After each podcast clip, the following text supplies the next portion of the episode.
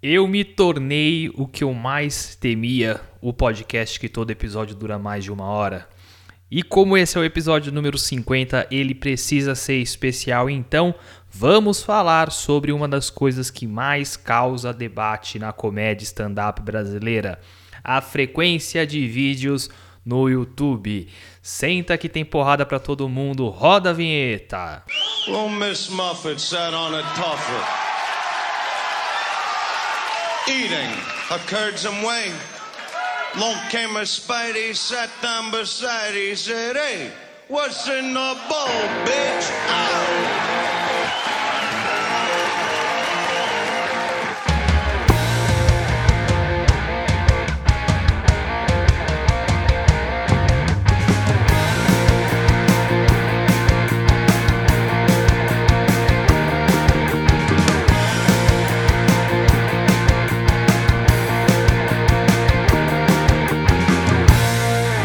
Sejam bem-vindos ao seu futuro podcast de comédia favorito. Eu sou Luan Ferré, este é o What's in the Wall, bitch. Episódio especial número 50, veja só. Quase um ano desse podcast e mais um episódio opinativo para vocês, o primeiro dessa segunda temporada, né? Fazia tempo que eu não gravava um episódio desse tipo e para falar sobre um tema muito importante e que é recorrente nas discussões em torno da comédia stand-up, que é o lance dos vídeos de comédia no YouTube, né? Se os comediantes têm ou não têm que colocar vídeo, né? Se coloca os vídeos fazendo seu texto de stand-up no YouTube, é um assunto que gera muito debate e que eu já cheguei a falar de forma muito superficial, a minha opinião, tanto aqui quanto em participações em outros podcasts.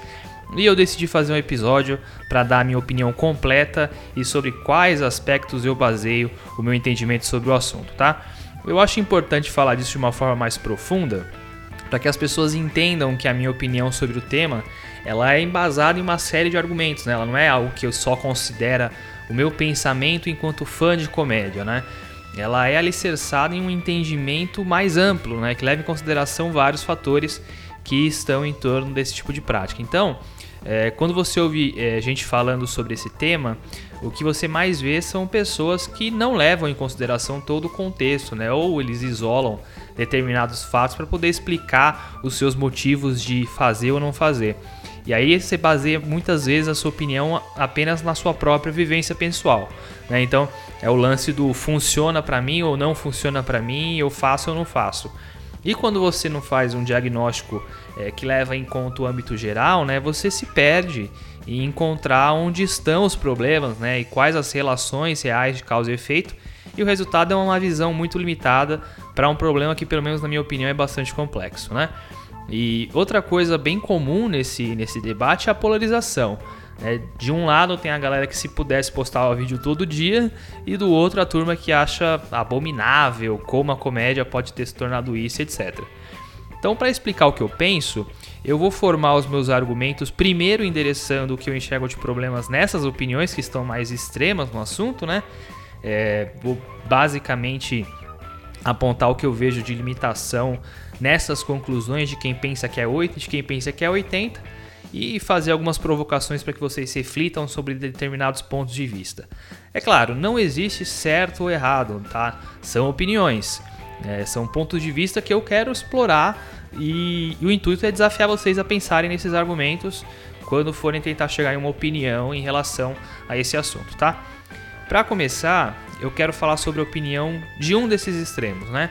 Que é ser completamente contrário aos vídeos no YouTube. A gente vê muito isso com fãs de comédia, eu vejo alguns comediantes com esse pensamento hoje em dia, e eu quero exemplificar essa linha de raciocínio é, e explorar um pouco mais esse tipo de pensamento, é, usando a opinião de um desses comediantes, né? Que é o Daniel Duncan que é um comediante que está aí na estrada faz uns anos, né? O cara que nasceu ainda na primeira geração do stand-up brasileiro, é, se afastou por um tempo dos palcos e voltou recentemente, lançou um álbum recentemente também, eu falei dele no nosso último episódio. E no ano passado, ele lançou um artigo no site dele falando, né, é, que na opinião dele as redes sociais se tornaram uma inimiga da comédia enquanto forma de arte, tá? Esse texto dele tá no Medium, né, que é um site onde as pessoas postam essas reflexões e tal. E eu recomendo que vocês leiam na íntegra o artigo no, no perfil dele, é, mas de uma forma bem sucinta, né? Ele faz uma crítica aos vídeos postados, né? Que ele diz que são muito mais para marcar presença do que realmente com a preocupação com a qualidade e que a comédia se tornou uma experiência estéril e descartável. Depois ele faz uma crítica ao fato de comediantes é, que estão fazendo humor negro para ganhar audiência e não pelo interesse pela arte, né? Fala que ele tem sentido na pele o apelo das pessoas para aquele post vídeo e o quanto esse comportamento dos fãs incomoda. É, eu entendo o ponto de vista dele, eu consigo entender o raciocínio por trás dessa opinião, mas eu vejo que é uma opinião limitada a uma visão romântica pela arte, né? E um, pelo amor à comédia e tal, e que acaba deixando de lado algumas questões que são fundamentais e que precisam ser levadas em conta nesse contexto. E a gente precisa é, que essas questões sejam levadas em consideração para analisar o todo. É, uma coisa que, que todo mundo que está nesse meio é, precisa sempre entender, e aqui eu vou entrar um pouco na linguagem do consultês, tá? Eu vou sair um pouquinho do Lua Fã de Comédia para o Lua Profissional. É, é, eles, vocês precisam entender, enquanto artista, né? Porque se você é um comediante, você é um artista, né? A comédia é uma arte, e assim como qualquer outra. E assim como qualquer outra arte, você está inserido dentro de um mercado, né? E esse mercado, assim como qualquer outro mercado, é composto por dois lados: quem vende e quem compra, né? Quem vende é o artista, quem compra é o público. Simples assim. O comediante ganha dinheiro fazendo algo que as pessoas tenham interesse em pagar para consumir. É uma relação comercial assim como qualquer outra. Além de ser uma arte, ela está inserida no mercado, construindo-se uma relação comercial. Então é fundamental que você, enquanto artista, saiba que o mercado que você está inserido é composto de consumidores e esses consumidores têm o que nós chamamos de hábitos de consumo que é como os consumidores se comportam ao consumir determinado serviço ou produto, né? E esses hábitos evoluem com o tempo. E para que você tenha destaque no seu mercado, você precisa evoluir o que você entrega para atender os novos hábitos de consumo que, de quem compõe esse mercado. Para vocês entenderem melhor é, esse conceito de evolução de hábito de consumo, para aí a gente conseguir encaixar legal no que é a comédia, eu vou traçar um paralelo aqui com outros dois mercados, tá? Vamos lá, o primeiro, o mercado do cinema, por exemplo. Há 20 anos atrás, a forma de consumir cinema, de ver um filme, era completamente diferente da forma que é hoje. Então, se eu quisesse em 2000 assistir um filme, quais eram as minhas opções? Eu podia ir ao cinema, né? Eu podia alugar ou comprar o, o, VHS, o DVD, ou eu assistia na televisão quando o filme fosse para grade de alguma emissora, né? Hoje, a grande maioria das pessoas consomem cinema através de serviços de streaming, né? Então, locadora basicamente não existe mais, né? É, cinema cada vez mais vazio, né? Apesar de ainda ser uma opção de entretenimento, cada vez mais vazio.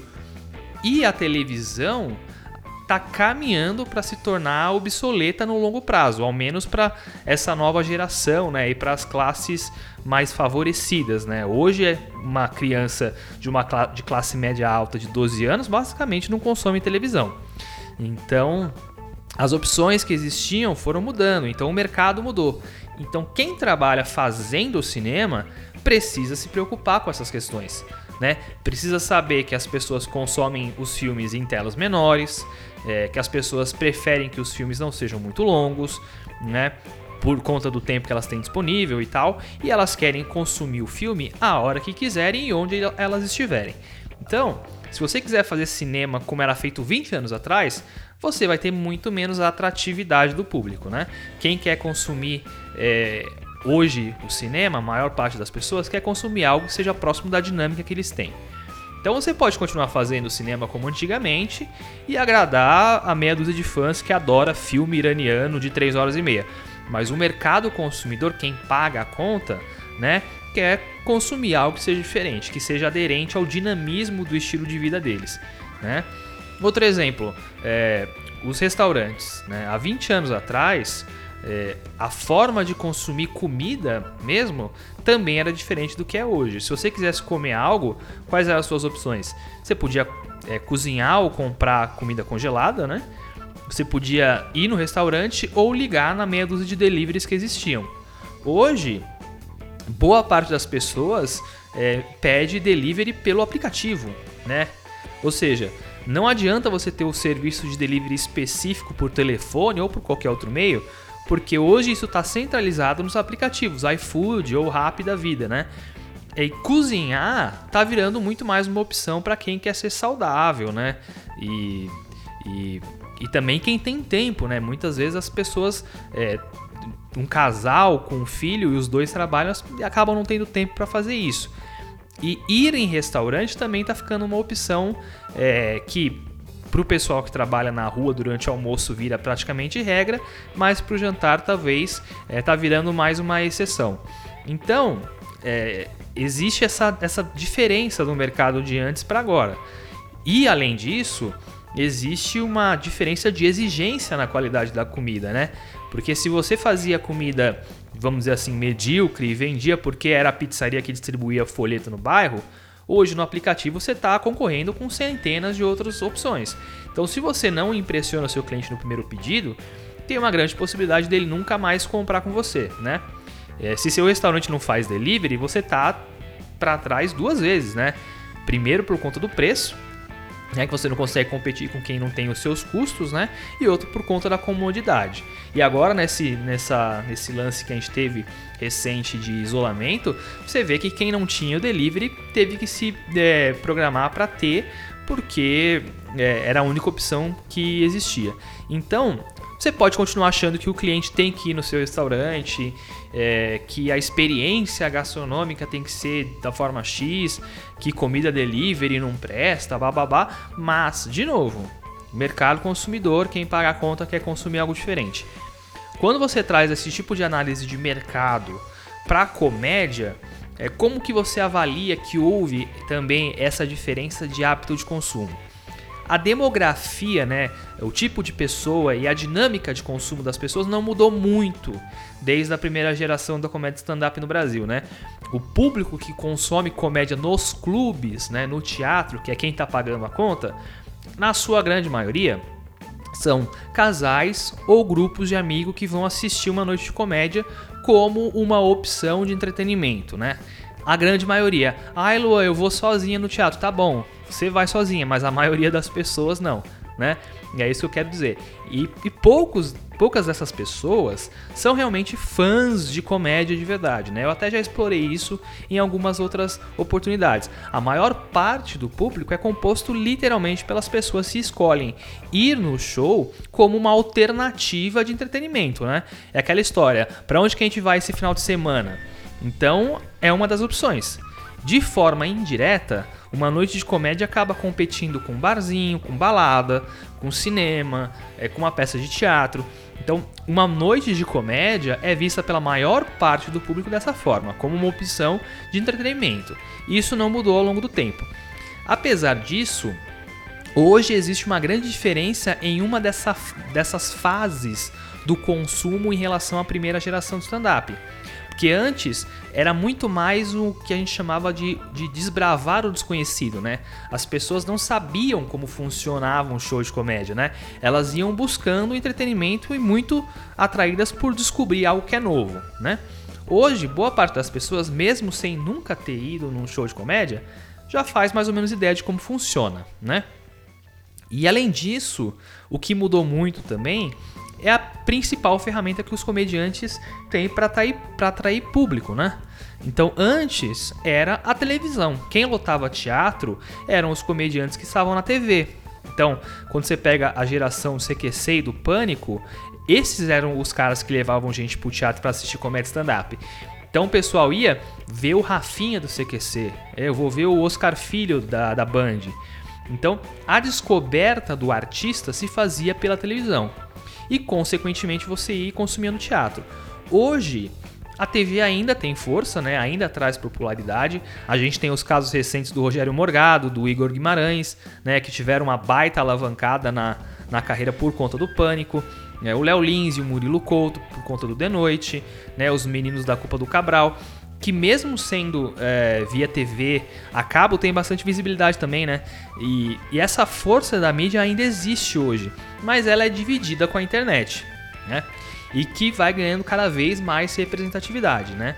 Cada vez mais as pessoas consomem comédia pelo YouTube, né? Então você vai seguir esse fluxo de consumo, né? De consumir primeiro pela internet e quando pintar a oportunidade e assistir ao vivo, né?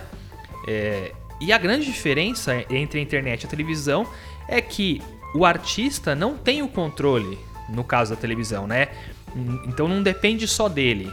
Na internet, ele mesmo é dono do próprio canal de comunicação, ele usa o próprio canal como forma de divulgar o trabalho. É claro, é, o alcance é menor, você tem divulgação de outros comediantes que ajuda, a sua, a sua presença nas redes sociais também ajuda muito, mas hoje a internet tem sido a, a ferramenta né, que substitui a TV e que foi a principal ferramenta no passado. E isso vai ocorrer principalmente por quê? Porque é uma adaptação a novos hábitos de consumo. Os hábitos das pessoas que consomem comédia mudaram ao longo do tempo. E enquanto consumidor, você migra o tempo que você passava na frente da televisão para passar na frente do computador ou do celular, né? Quando você vai para o interior, essa dinâmica muda um pouco, né? Porque pela escassez de alternativas de entretenimento, as pessoas vão assistir comédia porque é o que tem no teatro da cidade, não importa quem seja, né? É, apesar de que quem produz o show e leva o artista até a cidade sabe que a pessoa tem alguma projeção dentro daquela comunidade, né? Seja por conta da TV, seja por conta da internet, né?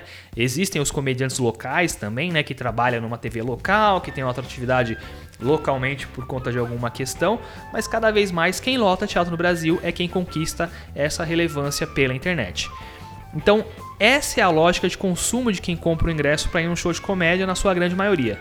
Eu quero uma opção de entretenimento, na maior parte das vezes para ir com um parceiro, uma parceira ou com os amigos, e o show de comédia é uma dessas opções, sendo que a escolha de qual show eu vou se baseia muito pela presença do comediante no YouTube e eventualmente nas redes sociais, e em alguns casos na televisão. Então, o que vai alimentar 90% do mercado é essa forma de consumo. Então, se você não se posiciona de forma atrativa desse, dentro desse mercado, você não conquista quem consome e, consequentemente, você não tem público, né? Essa é a dinâmica. Você pode até tentar outras estratégias é, que sejam, digamos, menos digitais, né? Fazer rolar no boca a boca, etc. Mas no fim das contas, quem joga bem esse jogo acaba se destacando, né? E, e é claro, é, tanto na comédia quanto nos outros exemplos que eu dei, existem sim os fãs de verdade que não enxergam só como opção de entretenimento, né? Existe um interesse muito mais genuíno de pessoas que apreciam aquilo como arte. Né, que quer ter a experiência de uma forma mais completa, que entendem a complexidade de fazer aquilo, né? Essas pessoas, elas vão entender que para algumas coisas acontecerem, elas necessariamente não podem atender essas dinâmicas novas na sua totalidade, né? E que é, eles vão acabar se mantendo mais firmes nesses propósitos vanguardistas, digamos assim. Então, você pode fazer filme para fã de cinema, você pode fazer culinária para fã de gastronomia e você pode fazer comédia só para fã de comédia. Essa é uma escolha que vai afetar diretamente várias questões profissionais ao longo da sua carreira. É, porque, como eu falei, esse público, né, que é fã, é a minoria. A maioria não pensa nisso, a maioria enxerga essas exigências né, de, da vanguarda como menos relevantes do que a própria com, comodidade, do que o próprio conforto, do que um momento de lazer, né? Então não se importam tanto com a profundidade que o fã, ou principalmente o cara que produz, se importa, né?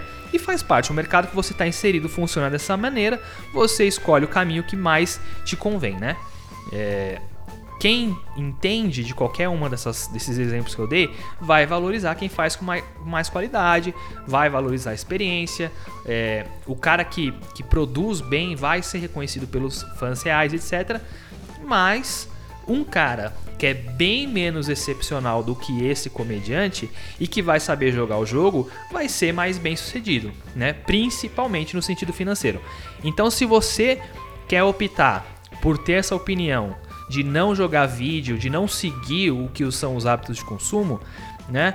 Você quer ser esse cara mais romântico em relação à sua arte, né? E para você a satisfação de ter a sua arte reconhecida por quem realmente é fã acaba sendo o seu objetivo maior, né? Você não quer prostituir, entre aspas, o seu trabalho, né? Você quer ter esse discurso mais purista, você tem esse direito, né?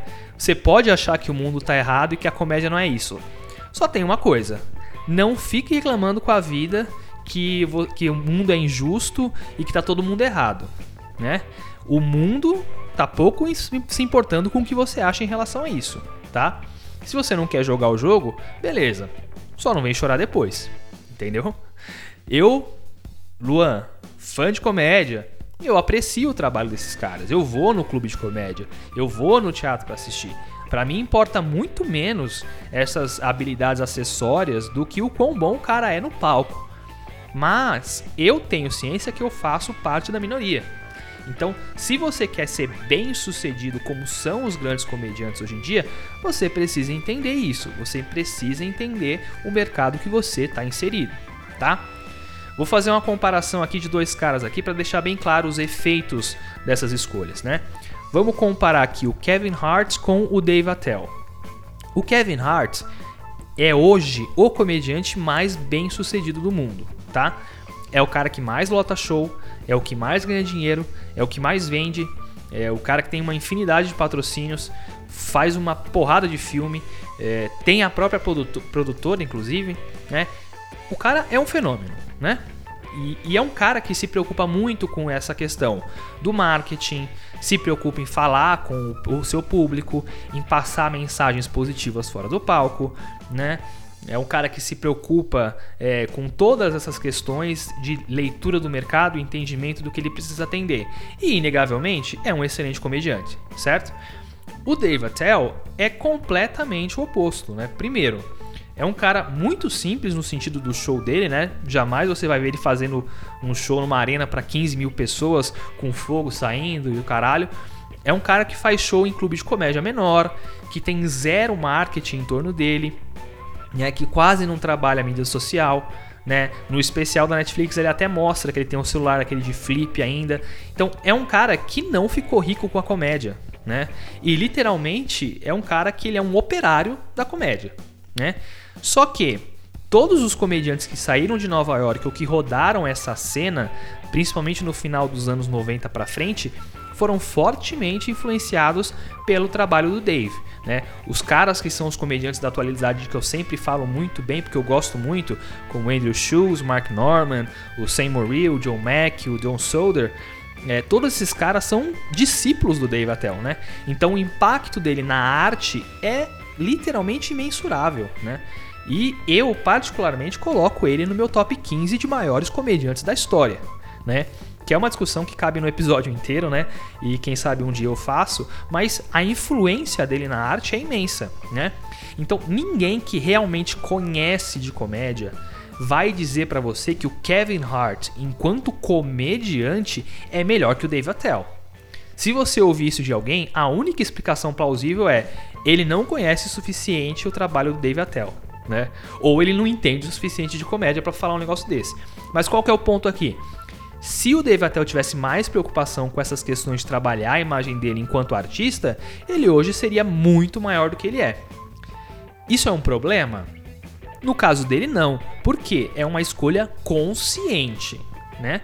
Se você opta por não jogar o jogo do meio artístico, por qualquer motivo que seja, tá tudo certo. É uma escolha sua, né? E como toda escolha, exige uma renúncia, né? E no caso do Dave Attell, essa renúncia são algumas centenas de milhares de dólares. Né? Então entenda isso. Se você quer ir contra a forma que o jogo é jogado, se você não quer se vender ao sistema, entre aspas, é uma escolha sua. Só não vai reclamar que a vida é injusta depois, porque a sua escolha foi consciente, tá? Por que, que eu, particularmente, não acho que essa escolha é a melhor de todas?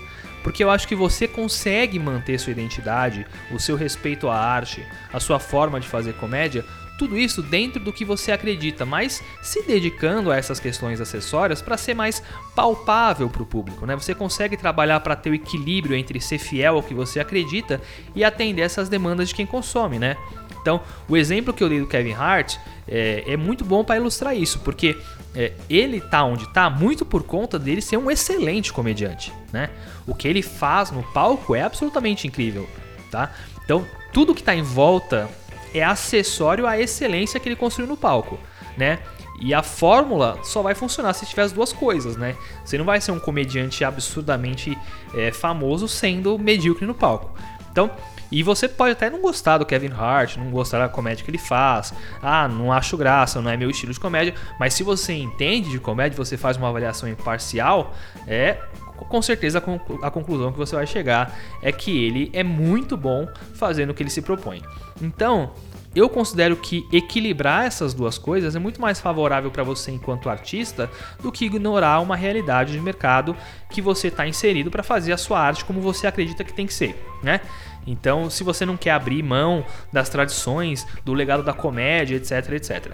Então, a minha discordância desse extremo é essa. Para mim, é uma visão míope do que você pode conquistar enquanto artista se você souber explorar o mercado que você está inserido. E você pode fazer isso sem passar por cima dos seus princípios, é, sem passar por cima do que você acredita enquanto comediante e enquanto agente ativo dessa arte, tá? Porém, apesar de parte das pessoas que usam desse argumento estarem realmente dentro desse espectro que eu comentei, né?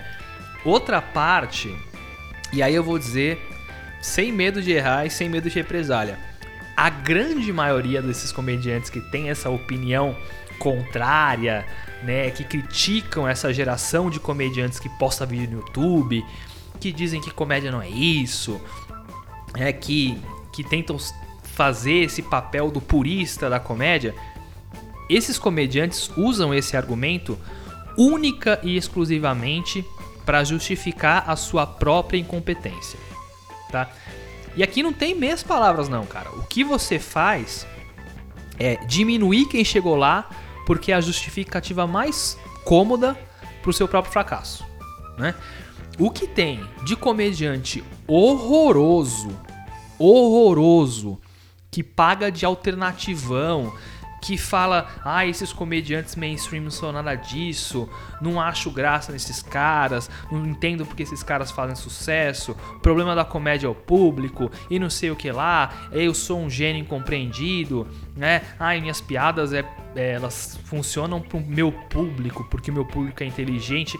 Esse discurso de loser do caralho via de regra, vem do cara que não trabalhou um décimo do que quem é bem sucedido trabalhou. E aí o cara prefere é, culpar o mundo do que fazer uma autocrítica mínima para perceber que a razão do fracasso dele é ele mesmo, né? Então, esse é, um, esse é uma, uma das coisas que mais me irrita nesse, nesse cenário todo, né? É, se, se o cara é acomodado, não corre atrás, não trabalha, fica o dia todo no sofá enchendo o cu de maconha, é bem óbvio que as coisas não vão acontecer para esse cara. Independentemente do quão talentoso esse cara acha que ele é, ou pior ainda, quantos colegas acham que ele é, né? E geralmente os, os caras tão mal sucedidos quanto ele que ficam enchendo a bola dele falando que ele é um gênio incompreendido. Então, ao invés de, é, é, de embalar isso, essa, essa incompetência, esse comodismo, nesse discurso de eu não vou fazer isso porque a comédia não é descartável, trabalha, velho, se empenha, coloca energia no que você faz. Né? Quem conhece de comédia de verdade sabe a diferença de quem não tá no holofote por falta de sorte e quem não tá por falta de vontade. Então não adianta enfeitar esse seu pensamento de perdedor em vanguardismo, tá ligado? A gente sabe se você é de verdade ou não. E a gente sabe que você é contra o cara que tá no topo, não porque você tem discordância sobre o que é a comédia, tá ligado? Mas porque você não consegue conviver com o seu próprio fracasso, né? Então, quando você trabalhar tanto quanto quem conseguiu chegar lá, é, aí você reclama da sorte, tá bom? Enquanto você for é, esse, esse cara com esse pensamento negativo, se esse cara acomodado, esse cara, esse cara preguiçoso, fica na sua, brother. Não fica enchendo o saco, tá? E eu tô endereçando isso para muitos comediantes que eu vejo por aí, cara. Muitos comediantes que eu vejo por aí. Que critica quem tá lá no topo, que fala que os caras não são engraçados. Ai, a gente começou junto, mas hoje o cara tá lá e eu tô aqui. Você vê como porque minha comédia, não sei o que, babá, babá. Irmão, você não trampou. Essa é a realidade. Então para de justificar o seu comodismo e, e transvestir isso em vanguardismo, porque quem conhece de comédia sabe quem é de verdade e quem não é. Beleza? Para quem gosta das minhas pistoladas nos episódios, a primeira já foi. Agora eu vou endereçar o outro extremo, vou falar do 80, né? Vou falar de e eu vou dizer assim que, sinceramente, eu não sei dizer se me, o que me incomoda mais, né? Se é, o, é um extremo ou outro, né? Mas eu quero falar sobre esse pessoal que tem esse pensamento de postar vídeo novo toda semana, né? E, e é aquele, aquele comportamento típico, né? O comediante que sempre tem vídeo novo no canal, aí ele faz stories para dizer que lançou vídeo novo, aí os outros comediantes é, postam stories é, falando que ele lançou vídeo novo, aí ele dá reshare nos stories do cara falando que ele postou vídeo novo, e aí, para quem segue os comediantes, vira esse inferno do caralho, não tem nada útil sendo compartilhado nos stories, você tem vontade de colocar todo mundo no mudo, né? E aí você percebe que 60% do, de quem você segue já tá no mudo, né? E aí você já começa a pensar em agressão física, enfim. Essas coisas que todo mundo passa, não sei se sou só eu, né? Mas eu acho que todo mundo passa. Falando do, do, do assunto em si, é, eu vou dividir a minha explicação e o que eu penso em duas coisas que são distintas, tá?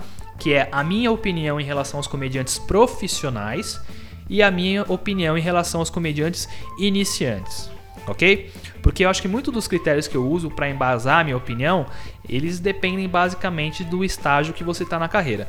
Então, existem pontos que são aplicáveis necessariamente apenas para quem já vive de comédia, mas obviamente, você está começando, não custa você ouvir essas coisas já ter isso na sua cabeça, né?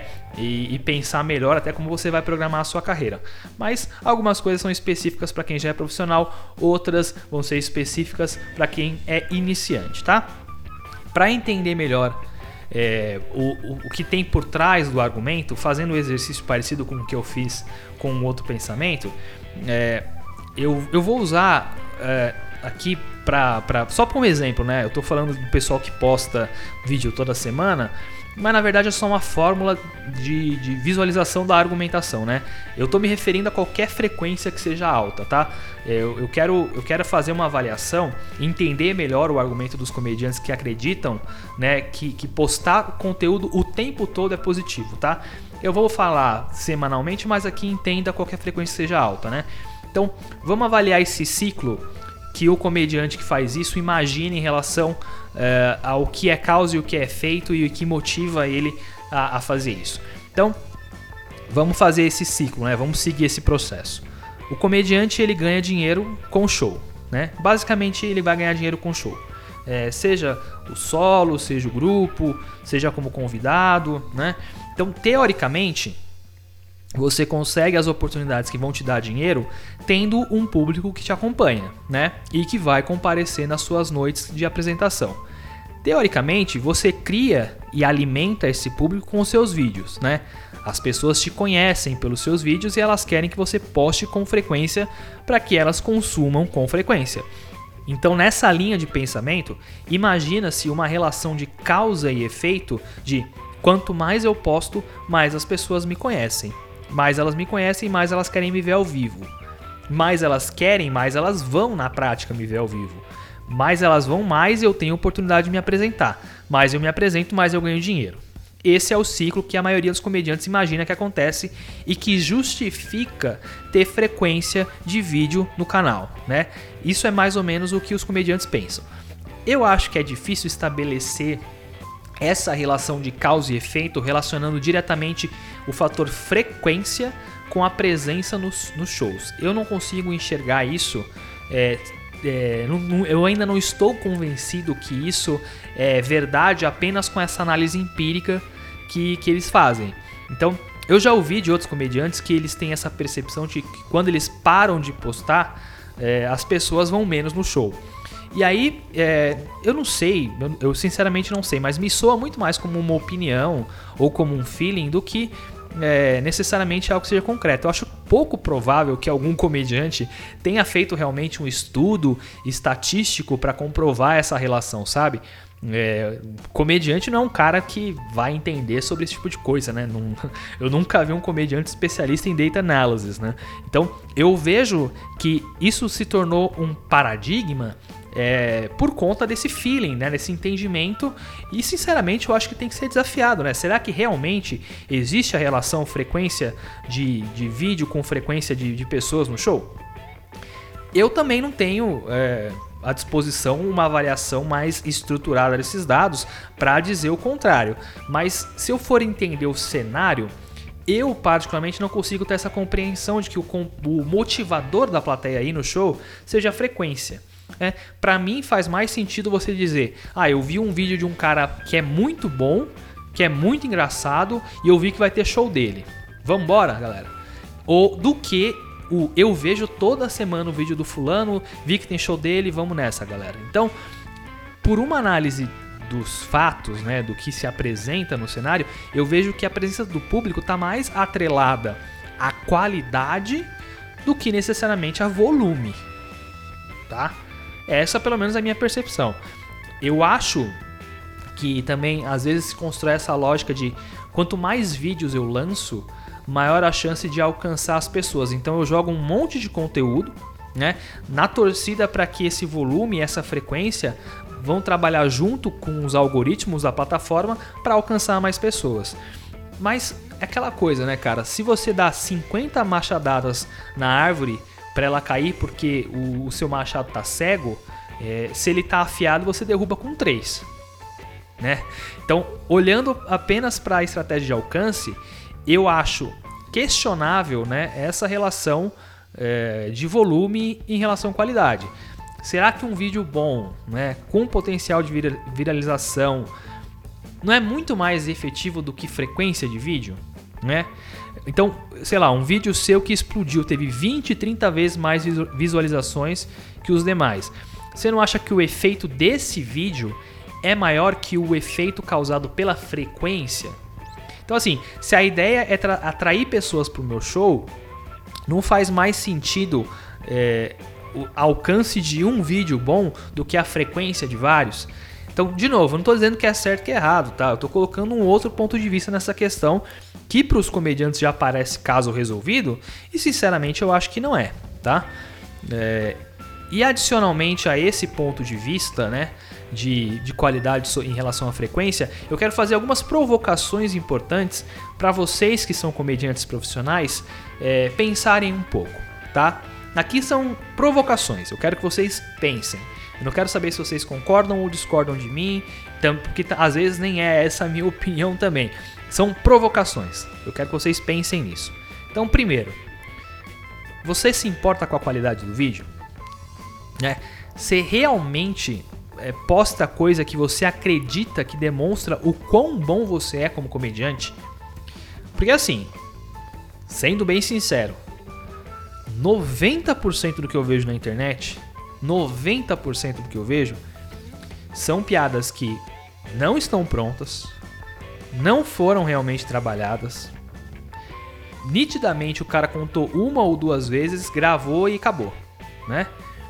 É, tem casos que o cara coloca no set dele piada que não funcionou, que não teve reação da plateia. Qual que é a lógica de você colocar no seu canal uma piada que você não colocaria no seu próximo set porque ela não funcionou?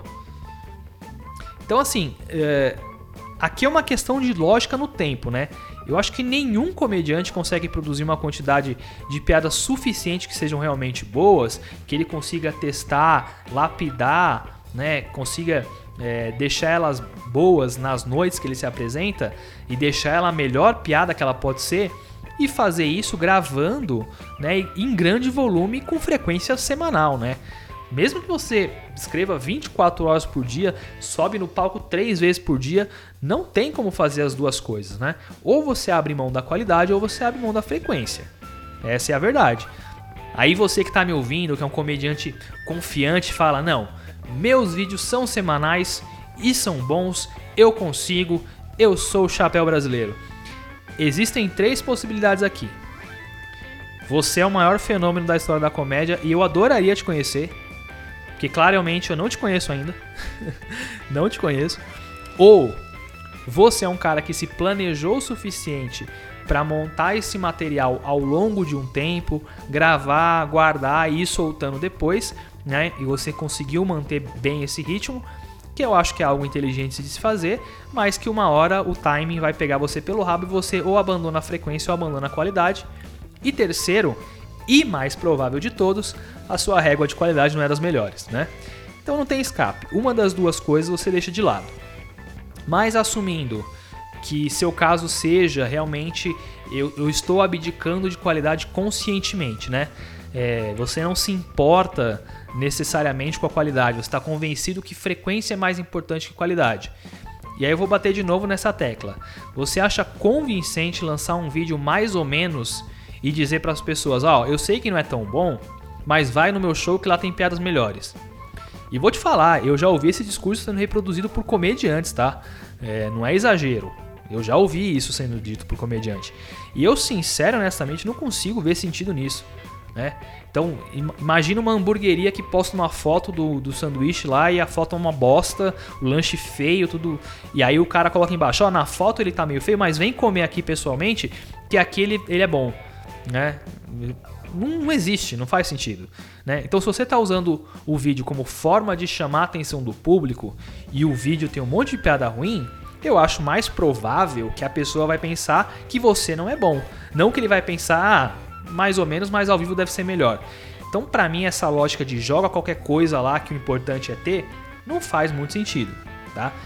Na mesma medida, ninguém consegue produzir tanta coisa com qualidade de verdade, né? Então, uma coisa vai necessariamente enfraquecer a outra. Ou você tem frequência ou você tem qualidade. Cabe a você, como artista, escolher o que você prefere. Né? Agora, fazendo o exercício hipotético. Vamos imaginar que a frequência é o que realmente leva as pessoas para o teatro, que ela é mais relevante do que a qualidade, é, e a minha avaliação como, como fã está equivocada. Né? Vamos supor que seja isso.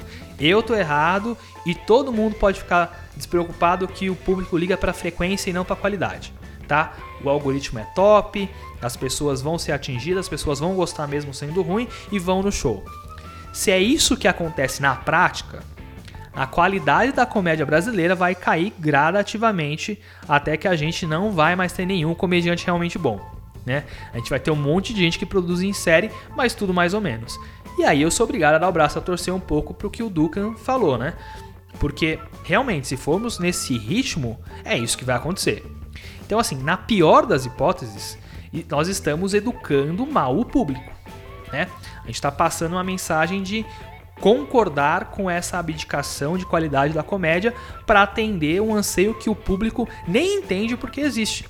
Então, assim, a minha conclusão nesse sentido é: se na pior das, das hipóteses o comediante que possa sempre tá certo no curto prazo, ele tá errado no longo prazo pelo efeito que isso vai causar, né?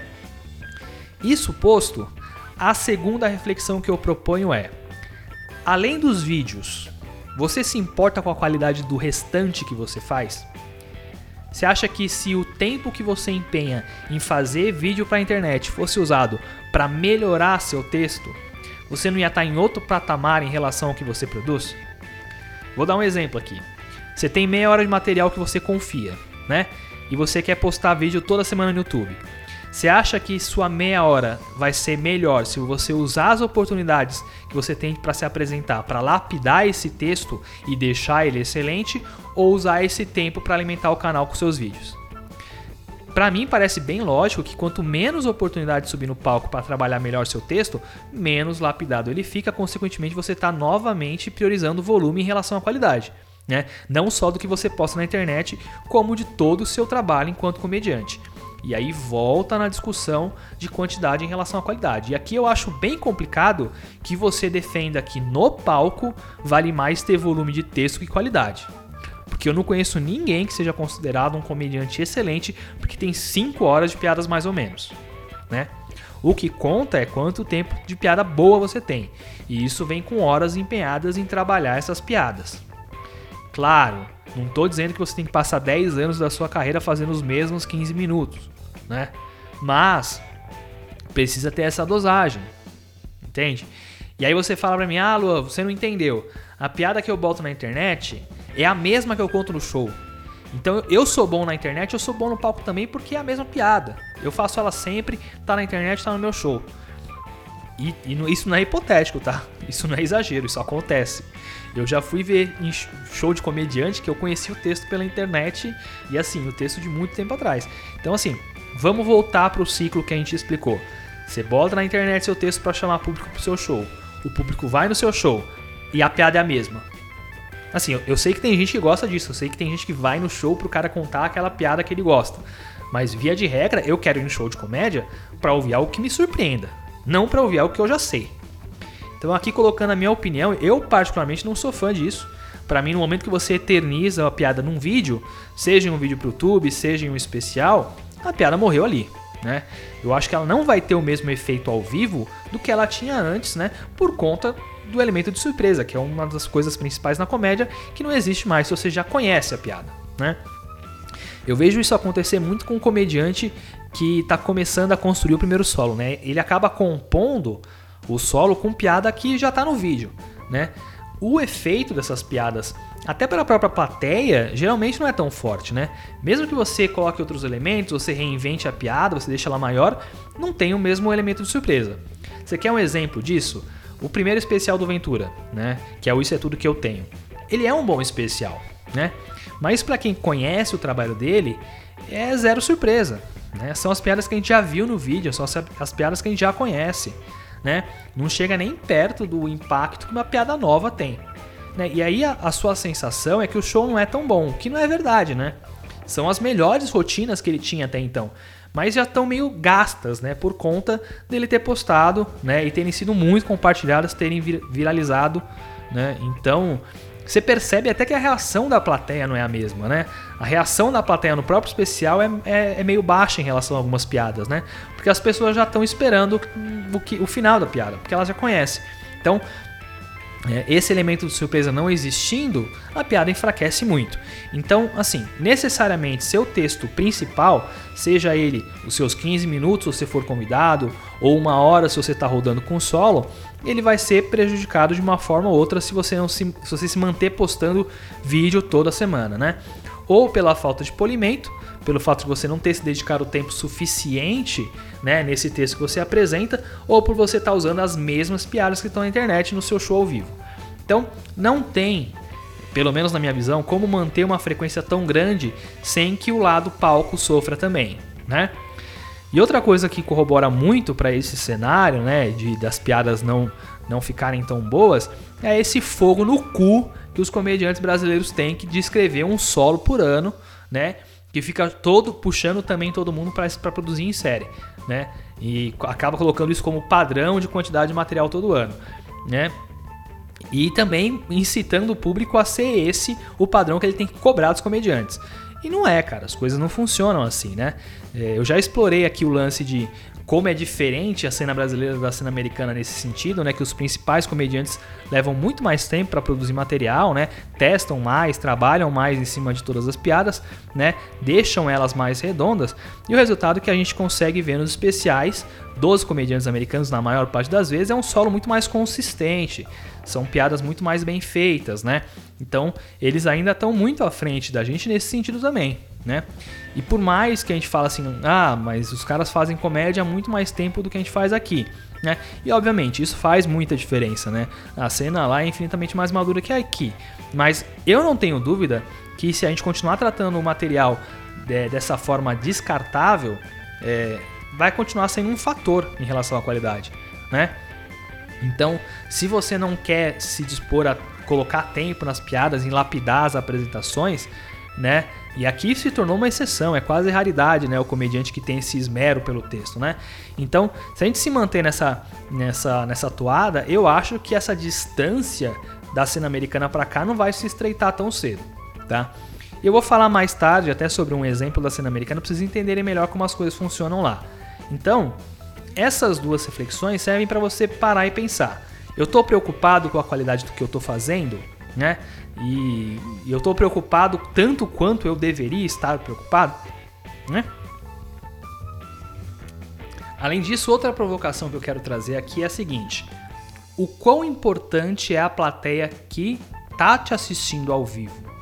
Menos ou mais que o público que vê o vídeo? Você já parou para pensar nisso?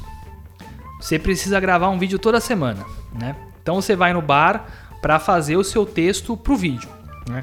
O quanto o texto pro vídeo que a gente já discutiu, que não vai ter a mesma qualidade, vai ser bom pro público que foi te assistir ao vivo. Será que o público que paga para te prestigiar não mereceria que você fizesse um texto mais maduro, né? Ou fizesse piadas que você trabalhou mais? Me parece que essa preocupação com o público do ao vivo, né, que tanto você quis levar fazendo seus vídeos, acaba passando batida por conta dessa ânsia de agradar os seguidores, né? É, é tanta preocupação de atender o cara que fica perguntando cadê, o vídeo novo, quando vai ter vídeo novo, que quem realmente está lá no clube, pagando para te assistir, fica em segundo plano. Então, volta no que eu disse. É, você lança 5 minutos de piada toda semana, né? Então, ao longo do, do, dos meses, você se apresentou fazendo 30, 40 minutos de texto mais ou menos, né? Porque você faz uma, duas vezes e bota na internet. O público que está vendo pelo celular está feliz da vida que você está colocando vídeo sempre. Mas quem vai te assistir nunca vê teu melhor material. Porque a sua preocupação está em quem vai ver o vídeo e não quem está lá ao vivo, né? Então pensa bem, você está sendo o melhor que você pode no palco para as pessoas que vão pessoalmente te prestigiar? Ou você está colocando quem te segue no virtual acima disso? Né?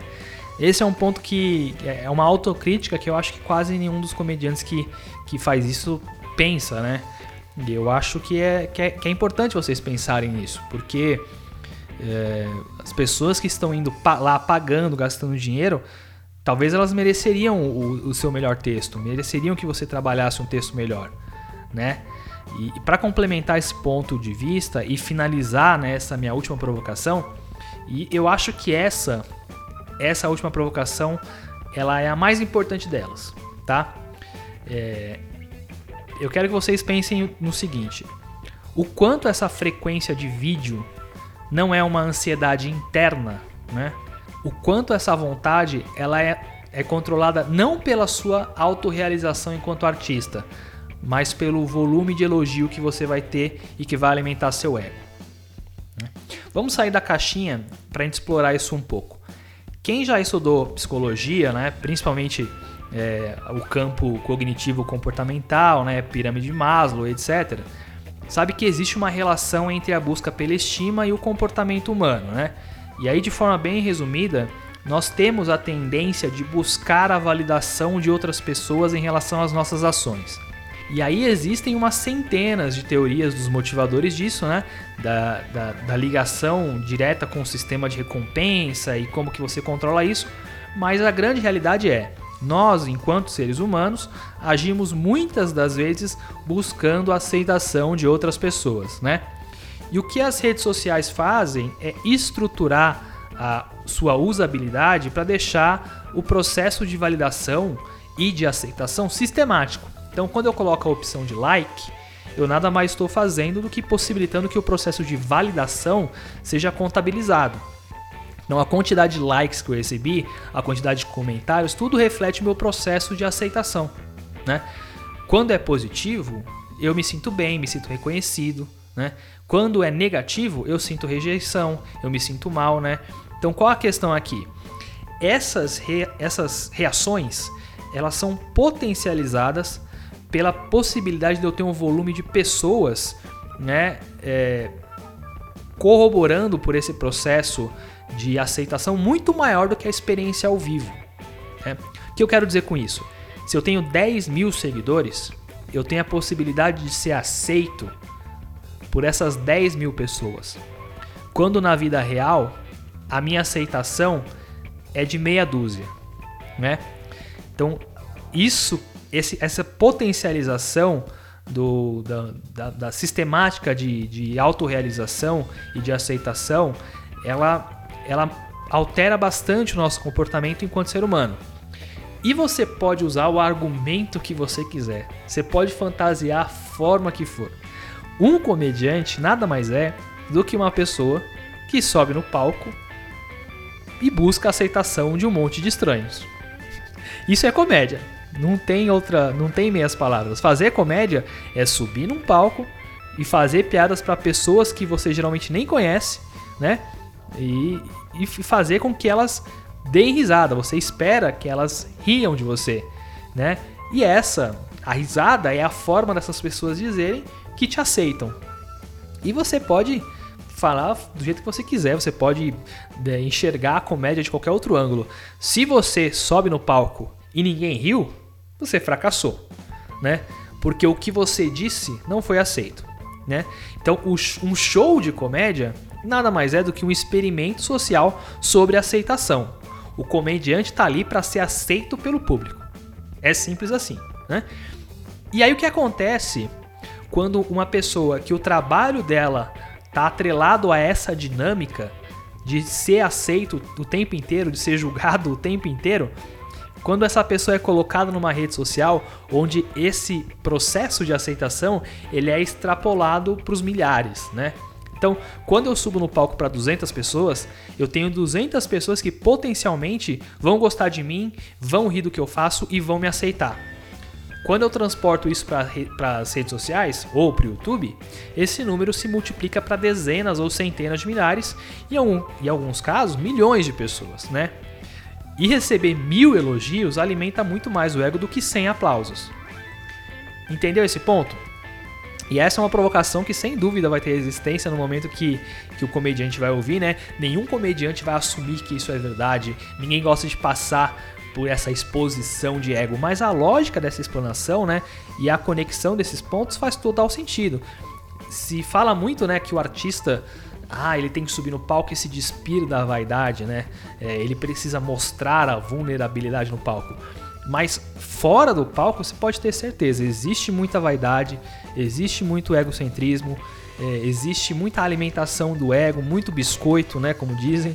Então, muitas vezes, mesmo que inconscientemente, o comediante é, que vive na busca dessa aceitação quando ele está no palco, ele vai buscar alimentar essa necessidade de outra forma. Né? E como eu tenho retorno mais fácil e em maior volume nas redes sociais né, e nas plataformas digitais em geral, isso torna uma prioridade. Eu passo a deixar de lado um pouco a questão artística que é coletiva para atender meus anseios sociais individuais. Né? Então esse dedo na ferida que eu transvesti em reflexão é, é para você pensar: será que o que eu faço é só para divulgar meu trabalho e trazer público mesmo? Ou serve também para alimentar o meu próprio sistema da minha rede social, que quanto mais crescer, mais vai satisfazer meu ego, né?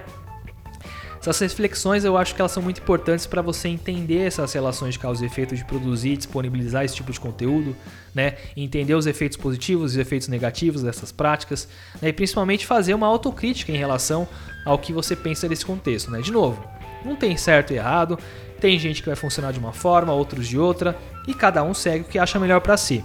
Né? Essas reflexões são justamente para que você, enquanto artista, se questione do resultado que você busca com as suas ações, tá? Você pode continuar fazendo o que, o que você faz, né? Você pode considerar o que eu falei irrelevante, né? Mas se você acha que está funcionando para você, se você acha que é o melhor para sua carreira, vai embora. Eu só peço que você considere as minhas reflexões de forma sincera com você mesmo. Combinado? Agora, vamos endereçar o que para mim é o maior problema de toda essa situação, que é o bendito comediante iniciante, que ou como a gente costuma chamar, né, o open mic, que posta vídeo no YouTube. É, vamos tentar entender se alguma, é, se existe alguma racionalidade por trás disso, né? Vamos explicar de forma bem breve é, como funciona essa fase do iniciante na comédia, para depois a gente explorar o porquê é, que, eu, que eu enxergo os posicionamentos que eu tenho. Você vai começar na comédia em uma noite de open mic, né, que tenha na sua cidade ou em uma cidade próxima, né? Você vai lá se apresentar junto aos outros comediantes iniciantes e vai ficar se apresentando nessas noites até ter um texto bom o suficiente para que você faça participação em alguma noite de comediantes profissionais. E aí você vai continuar se desenvolvendo, né? Vai passar a ser convidado com mais frequência, né? Até isso virar rotineiro, você se torna um comediante profissional e aí você roda o circuito, né? Aí até você ser bom o suficiente para ser headliner de alguma noite. E aí você vai melhorando, né? Até você ter o seu, seu solo, rodar com o seu solo por aí e assim vai. Via de regra, é esse o processo. Do momento que você está começando até o momento que você está fazendo essas participações, que é o que a turma costuma chamar de canja, né? Você tem um pouco texto realmente bom, no máximo você vai ter 10 minutos que sejam realmente sólidos, né? Dois, você depende dos outros comediantes e dos produtores para fazer as suas apresentações. E três, você não está ganhando dinheiro, né? É, é importante entender esses fatores é, para você é, pensar na pergunta que eu vou fazer para você agora. Nesse contexto, pra que caralho você quer postar vídeo no YouTube? Primeiro ponto, você é iniciante. Você é ruim, tá? Coloca isso na sua cabeça. Você está aprendendo como fazer comédia. Você vai levar muito tempo para realmente ser bom, né? Mas por um bom tempo, o que você vai entregar no palco vai ser ruim, tá? É normal, faz parte do processo. Ninguém nasce sabendo fazer comédia, tá? Você pode se achar engraçado, seus amigos podem te achar engraçado, mas nem o maior fenômeno da comédia da história vai subir no palco duas ou três vezes e ser realmente bom. Isso não existe, né? O que existe e é o que acontece é você ter um texto de 5 minutos que você vai fazer dezenas de vezes até ele se tornar 5 minutos realmente bons, né? Para você usar ele em noites importantes. Essa é a realidade, tá? Se você acha que o texto que você, que é iniciante, fez duas ou três vezes está bom, o seu parâmetro está errado. Você está se enganando e sendo enganado para quem você pede feedback. Se é que você pede feedback para alguém, né? Então, você não é um fenômeno, você não vai arregaçar nas suas primeiras apresentações. Algumas coisas você vai precisar melhorar muito e mesmo para ter esses 5 minutos que sejam realmente bons. Então, vou repetir para deixar bem claro para você. Se você é open mic e acha que escreve 5 minutos bons toda semana, você tá errado, tá? Ou seu texto não é bom e você é um sem noção completo, ou as pessoas não estão sendo sinceras com você. Tá? Você não é um fenômeno da comédia. Se você fosse, outros comediantes saberiam e você não ia ser mais open mic, tá? Então para de achar que o que você faz é fantástico assim. Não é. Provavelmente não vai ser por muito tempo. Você é um iniciante, né? A sua única escolha para ser realmente bom é trabalhar muito principalmente nesse começo, trabalhar os seus cinco primeiros minutos até que eles fiquem realmente sólidos. Isso leva muito tempo para você conseguir, tá? Isso ficou claro? Então vamos lá. Eu tenho duas possibilidades de open mic. Um que não tem noção, né? E os cinco minutos são uma bosta, né? E o outro que é consciente, que trabalhou seus cinco minutos, estudou, entendeu e agora tem cinco minutos sólidos. Nas duas possibilidades, não existe motivo para colocar esse texto no YouTube. Não existe. Se o texto é ruim, para que você vai colocar no YouTube algo que é ruim não tem propósito nenhum? Para quê? Né? Para que você coloca texto sem graça no YouTube? Qual que é a sua intenção com isso, cara? Para quem você está colocando? Não faz sentido, né? A única explicação que eu acho que tenha sentido é que você é masoquista e gosta de ser humilhado, porque só pode ser isso, velho. Né? Agora não, só a outra possibilidade, se o texto é bom, né, seus 5 minutos são bons, você tá ficando bom. Pra que você vai jogar fora os 5 minutos bons que você tem colocando ele na internet? Porque se realmente é bom, é sinal que você trabalhou muito para ter esses 5 minutos, levou muito tempo para deixar ele realmente bom, né? Esse texto pode ser uma ótima forma de você conseguir oportunidades legais, né? Você vai abrir para um profissional, você vai fazer uma noite que seja bacana, né? Uma noite que tenha gente importante assistindo, para que você vai queimar esse texto na internet se você pode usar esse tipo de oportunidade, né? Então eu entendo que quando você começa a se apresentar, né, você tá ansioso. Eu, eu sei disso. Sempre vai ter aquele seu amigo que vai perguntar quando vai ter o vídeo, né? Você vai olhar pro lado e o cara que faz open com você, que você nem acha tão bom, gravou, colocou no YouTube e o pessoal tá dando like, tá compartilhando, tá achando bom, tá elogiando. Você também quer ter essa sensação, né? Você também quer as pessoas te elogiando, né? Eu falei agora há pouco, é uma questão que atinge todo mundo. Mas controla essa ansiedade, cara. Carreira na comédia não é 100 metros rasos, é uma maratona. Você não vai subir no palco hoje e ser um sucesso amanhã. Então, olhando para a quantidade e qualidade de texto que você tem, não existe propósito de colocar eles na internet. Não faz sentido, né? Ah, Luan, mas você acabou de falar que os vídeos funcionam bem como uma forma de divulgar o meu trabalho. Mas eu quero divulgar o meu trabalho, cara, né? De novo, para que você quer divulgar o seu trabalho? Para que que um open mic precisa divulgar o trabalho dele na internet? Ah, eu quero aparecer pra cena, eu quero que as pessoas me conheçam. Pra quê? Pra que você que é comediante iniciante quer que as pessoas te conheçam? Pra quê? Pra ganhar seguidor, pra ganhar elogio, pra quê? Entenda uma coisa. As pessoas que precisam conhecer você e o seu trabalho nessa fase são os comediantes que estão rodando a cena, são os produtores. Pouco importa se o público te conhece nessa fase. Tá? É melhor até que nem conheça, porque a expectativa deles é maior do que você pode entregar. Então, se você é um comediante iniciante e posta seu vídeo no YouTube, ninguém tá te comparando com os outros iniciantes. Tá te comparando com um comediante profissional. E a não ser que essa pessoa não tenha um mínimo de referência ou de noção sobre comédia, ela vai perceber que você não é tão bom. Então, para que você quer se apresentar para um público na internet? Entenda isso, você não vai andar sozinho na cena. Quem te puxa são os comediantes que estão em cima né? Você precisa impressionar eles. E você não vai fazer isso lançando vídeo no YouTube. Você vai fazer isso tendo seus 5 minutinhos bem feitos, tá? Então, se você é, é um comediante iniciante, você precisa disso. Você precisa de 5 minutos bons para você mostrar. Então, você gravar e usar isso para apresentar para os comediantes e para pedir oportunidade, beleza. Agora jogar no YouTube, para quê? Para quê? Essa é a diferença que você precisa entender. O comediante profissional ele faz isso para chamar público. Você quer chamar público para quê? Para sua próxima noite de open? É isso. Você acha que é efetivo você postar um vídeo seu na internet para chamar público para te assistir numa noite de open? Né? Pra quê? É esse o pensamento? Você quer ter view, você quer ter inscrito no YouTube, né? Você quer ter seguidor no Instagram? Nada disso vai te levar para fazer show em lugar nenhum se você é iniciante. Não vai te dar oportunidade né? Quem vai te dar oportunidade são os comediantes, né? São os caras que produzem noite e eles vão te chamar se você for engraçado, não se você é, tem view, tem seguidor, tem inscrito. Entende? Se ele tá te chamando por isso, ele tá te chamando pelos motivos errados. Ele vai te chamar se você for bom, tá? E é isso que eu quero que vocês entendam, né? Pra que, que você quer ter fã, quer ter view, quer ter inscrito se você é open? Você não entrega um show bom em lugar nenhum. Pra que, que você quer isso? né? Vamos extrapolar esse pensamento para você entender.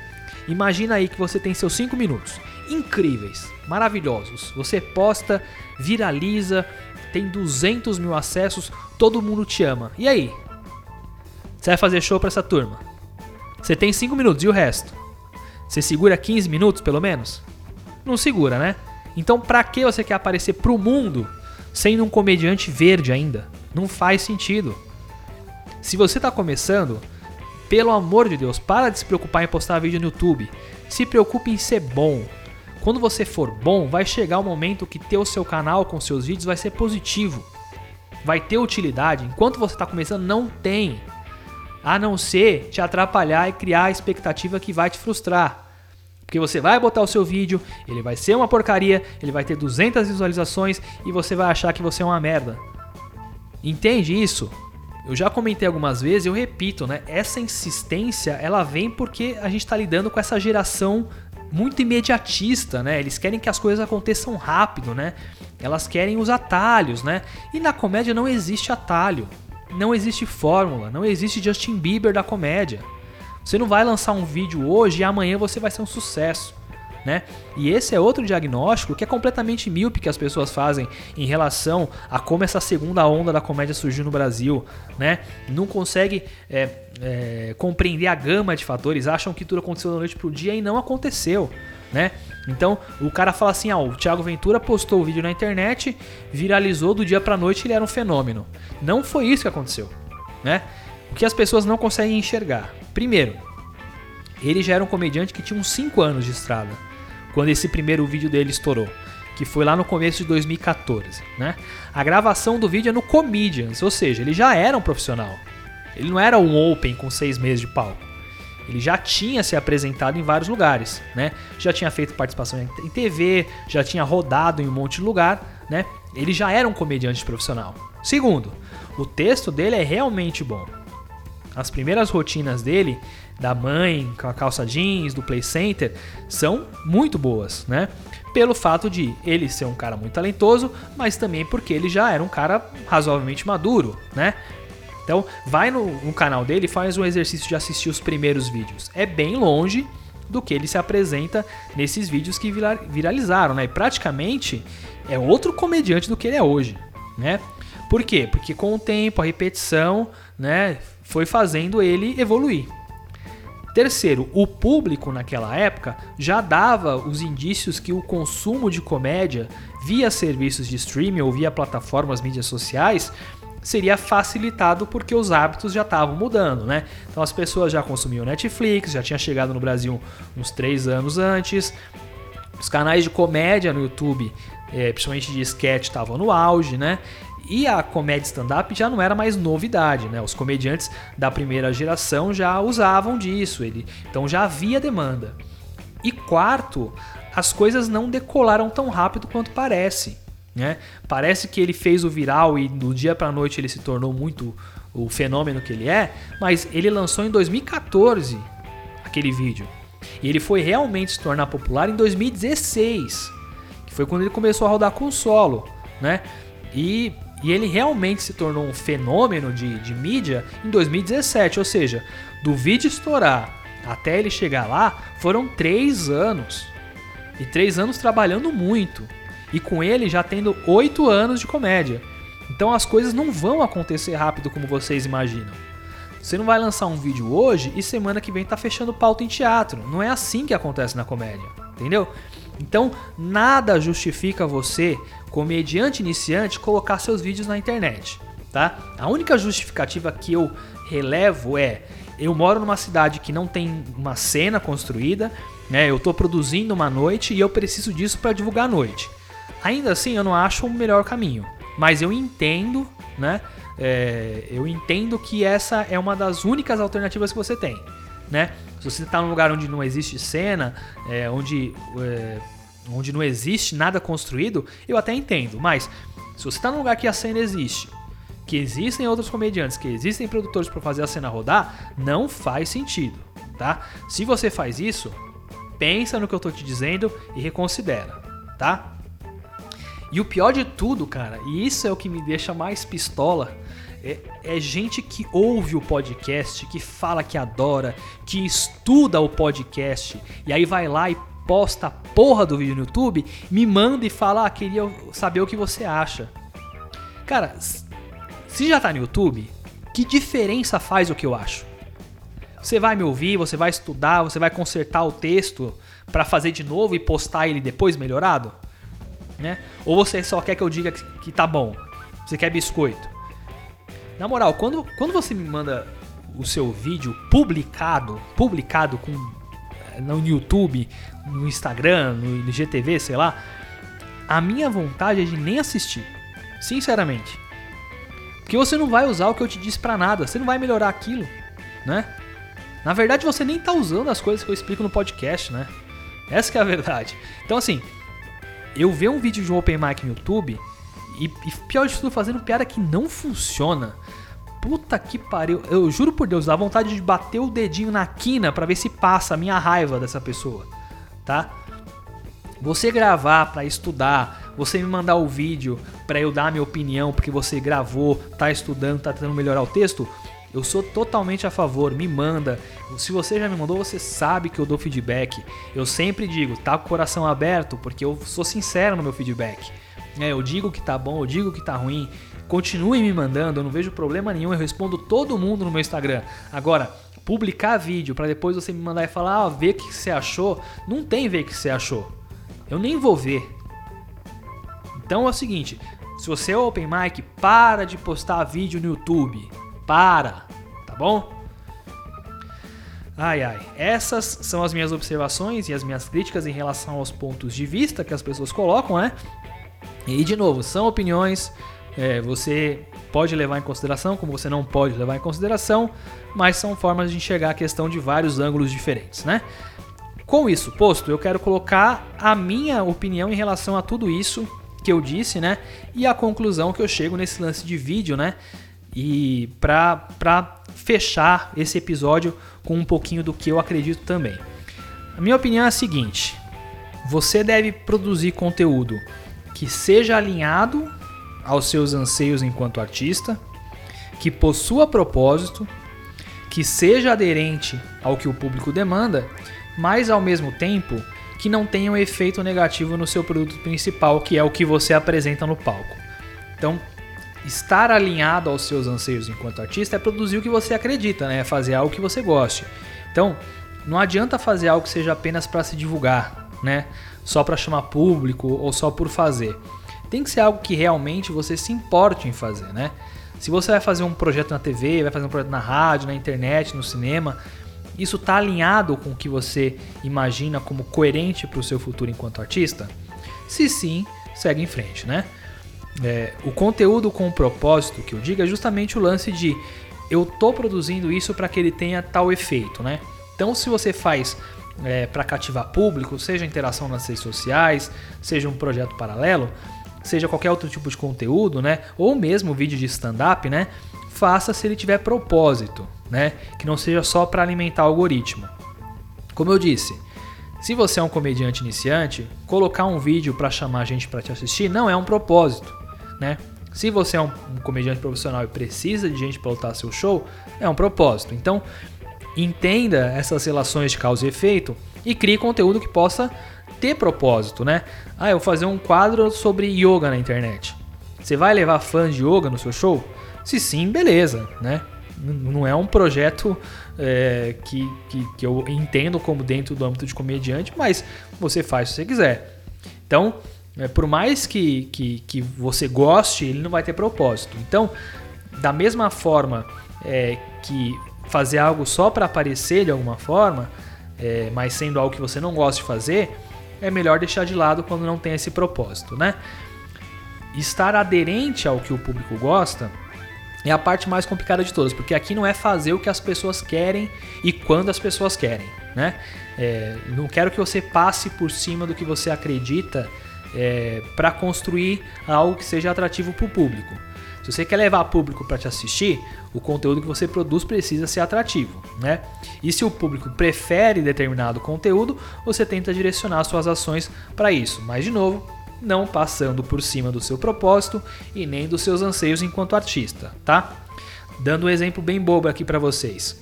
Eu tenho feito no podcast mais episódios técnicos e mais entrevistas esse ano do que episódios, por exemplo, sobre comediantes antigos.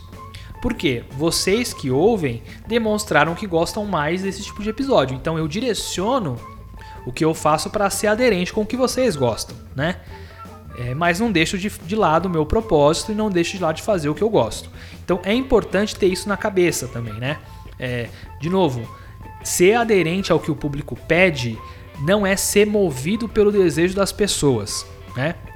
É, você não vai passar por cima das suas premissas artísticas só pelo desejo dos outros. Então, isso no longo prazo vai te frustrar como artista se você fizer. Então, esteja aderente ao que o público pede, mas nunca passando por cima dos seus propósitos. E o principal, que é, que é não ter efeito negativo no que você produz no palco, e isso vai em todos os sentidos, de da dedicação que você tem nesse projeto, que não vai tirar seu foco do que é o stand-up, né? É, se o seu foco for stand-up. Pode ser que o palco não seja o seu foco no longo prazo, né? E não tem problema nenhum se você se se stand-up não é o seu foco principal, se você está usando stand-up como um trampolim para uma outra oportunidade. Isso é uma opção sua enquanto artista, tá? Você vai ter o meu total desprezo, não tenha dúvida, mas você pode fazer essa escolha sem nenhum problema. Mas aqui o que eu estou dizendo é voltar nesse ponto da é, o quanto essa frequência de vídeos vai prejudicar direta ou indiretamente o que você entrega no palco. Né? Então, se você não souber fazer essa dosagem, uma das pontas vai se enfraquecer. E aqui de novo, eu não sou contra você postar vídeo de stand-up no seu canal, né? Eu espero que eu tenha deixado isso bem claro. Como, o que eu falei é, é eu acho efetivo é, atrair público é, mostrando seu trabalho, contando que seja um vídeo bom, né? Tanto no sentido do texto quanto na qualidade do vídeo em si. Então, é, se tem esse propósito, né, que não é jogar lá para alimentar a minha ansiedade enquanto artista para ganhar like ou a ansiedade do público que quer vídeo novo o tempo inteiro, né? E que também não atrapalhe o que você faz no palco, né? E aí, aqui no Brasil, eu acho que ainda tá todo mundo tropeçando um pouco nesse sentido de produção de conteúdo é, quando se trata de comédia, porque o público está muito acostumado a assistir comédia mesmo no YouTube, né? Assistir a apresentação. Tem gente que fala que é fã de stand-up e nunca pisou num teatro para assistir ao vivo, né? Então, qualquer coisa que seja é, diferente do stand-up, quando o cara posta no canal dele, vai ter menos acesso, vai ter menos aderência do público, etc. O que não quer dizer que essas outras coisas não levem público para o teatro, né? Pode ser, e aí eu não, não sei, mas pode ser que a maior parte das pessoas que consomem os outros vídeos ou os, os outros conteúdos, eles sejam mais ativos nas idas ao teatro do que quem consome só stand-up, né? Isso é uma suposição, pode ser que seja, entende? Então, a gente tem exemplos de casos onde essas ações paralelas elas se tornaram um gatilho para o comediante chamar a atenção e levar a gente para o show. Então, o Meirelles fazendo webbullying, por exemplo, né? O pessoal do Em Pé na Rede que faz alguns quadros. Os, próprios, os quatro amigos fizeram a, a fila de piadas que apesar de ser apresentação de stand apesar de ter piada, é um outro formato, né? Então, é, eu tenho essa possibilidade de, de explorar é, de forma criativa outras possibilidades para usar de acordo com o meu propósito e sem prejudicar o que eu faço no palco, né? E a gente tem o exemplo dos Estados Unidos, né? De como eu falei, é um mercado diferente, tem consumidores diferentes, né? Tem hábitos de consumo diferentes. Por lá existe muito mais o costume das pessoas irem no show de comédia, né? Principalmente nos clubes locais da cidade, né? E quando a gente olha principalmente os grandes centros como Nova York e Los Angeles, você tem dezenas de clubes sempre cheios, né? Foi algo que não mudou necessariamente com o advento dessas plataformas de streaming, de redes sociais, né? É claro, aumentou a procura e a quantidade de noites, a quantidade de clubes, mas o hábito de consumo necessariamente não mudou de quem é fã de comédia, né? O que mudou foi a, a, projeção que alguns comediantes tiveram depois que os especiais de comédia passaram a ser mais difundidos, né? Então, os especiais de comédia começaram a ser lançados e disponibilizados pela Netflix, principalmente, é, e, em maior quantidade. Hoje você tem um catálogo imenso à disposição. É, e as pessoas que não são tão fãs de comédia, né, que não têm o hábito de frequentar os clubes, eles passam a gostar dos comediantes que eles assistiram na Netflix. E, é, e aí muitas vezes eles vão assistir esse comediante específico, né? É, se ele estiver passando na cidade que o cara mora. Então, é como esse número é potencializado pelo alcance das plataformas, o efeito que se deu é de mais comediantes rodando o país com shows maiores, em teatros grandes, em arena, etc. Então, quando você olha é, para os anos 90, eram poucos os comediantes que lotavam uma arena para 2.500 pessoas. Hoje em dia você tem centenas de comediantes com esse público, né? Então, o efeito dessas mudanças foi muito mais perceptível para esses comediantes de primeira prateleira. É óbvio que esses comediantes rodarem o circuito puxa todo mundo, né? Puxa quem está embaixo para ter mais oportunidade tanto para abrir show deles quanto nas noites locais. Né? Existem várias relações de causa e efeito, né? mas é, é uma diferença fundamental de hábito de consumo. Então, quando você considera esse contexto, os comediantes lá eles encontraram outras formas de divulgar o trabalho e de cativar o público, né? Que via de regra conheceu ele por essa plataforma, através de produção de conteúdo que não é o stand-up, né? Ele não posta vídeos de stand-up para alimentar esse público. Né? Pela maturidade das, das próprias plataformas e pelo hábito das pessoas, é, hoje o que a maioria deles opta é em fazer podcast. Né? É o formato diferente de produção de conteúdo. Eu já cheguei a comentar isso algumas vezes, né? Mas nos Estados Unidos, praticamente todos os comediantes grandes têm um podcast, né? São poucos os que você vai citar numa lista dos mais relevantes da cena atualmente que não tenham um podcast. via de regra, o pessoal muito da velha guarda, né? E por que isso funciona muito bem? Primeiro porque é prático, né? Eles têm, eles têm facilidade para conseguir o equipamento para operacionalizar tudo, né? Segundo, porque eles conseguem ter outros comediantes convidados, né? E aí um vai divulgando o podcast no próprio no podcast do, do colega. Então vira esse ciclo de todo mundo ir no podcast de todo mundo. E você vai fazendo essa troca de fãs, vai mostrando seu trabalho em vários lugares. E, e isso funciona muito bem, né? E terceiro, por ser uma mídia que você vai ter um alto consumo temporal, que a gente chama, né? Ou seja, a maior parte das pessoas vai ouvir o episódio na semana que ele foi lançado, então você consegue é, falar dos assuntos cotidianos, né? Você consegue fazer uma dinâmica diferente e você consegue divulgar a agenda, né? Que, que é bem importante, né? Então acaba se tornando muito efetivo para levar a público, porque as pessoas que não, não estejam é, vendo sua agenda no seu site ou em, em tais lugares, eles sabem pelo, pelo conteúdo que você produz. E quarto e mais importante, porque a maior parte das pessoas gostam do comediante, né? É, o cara, o, o ouvinte do, do podcast é o cara que se tornou fã do comediante específico, né? E na maior parte das vezes depois de ver o especial desse cara em alguma dessas plataformas. Então, ele se interessa pelo que o comediante tem para dizer, né? E isso proporciona que lá os podcasts tenham muita audiência e inclusive em muitos casos tenham patrocínio. Então, além de ferramenta de divulgação, vira também uma fonte de faturamento, né? É, na maior parte dos casos, obviamente, que o faturamento vai ser revertido na própria estrutura do podcast. A maior parte deles é, tem equipe, ele é gravado em vídeo também, né?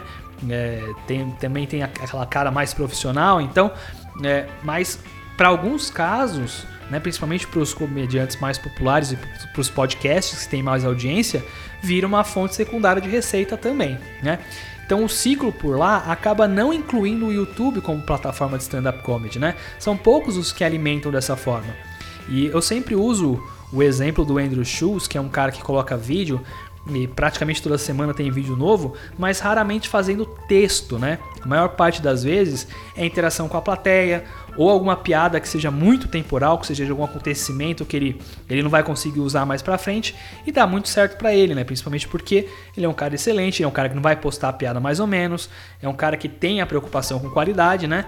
E que é muito patente nos comediantes americanos, principalmente por conta da régua ser lá em cima é, no, na cena deles, né? E por aqui eu ainda acho que o formato do, do, do podcast ele é pouco explorado e que tem muito potencial muito potencial. Eu vejo os comediantes é, fazendo stories, né, para falar sobre algum assunto. E o cara faz 400 stories para falar algo, é, falar algum pensamento dele. Isso poderia ser convertido em podcast tranquilamente, né?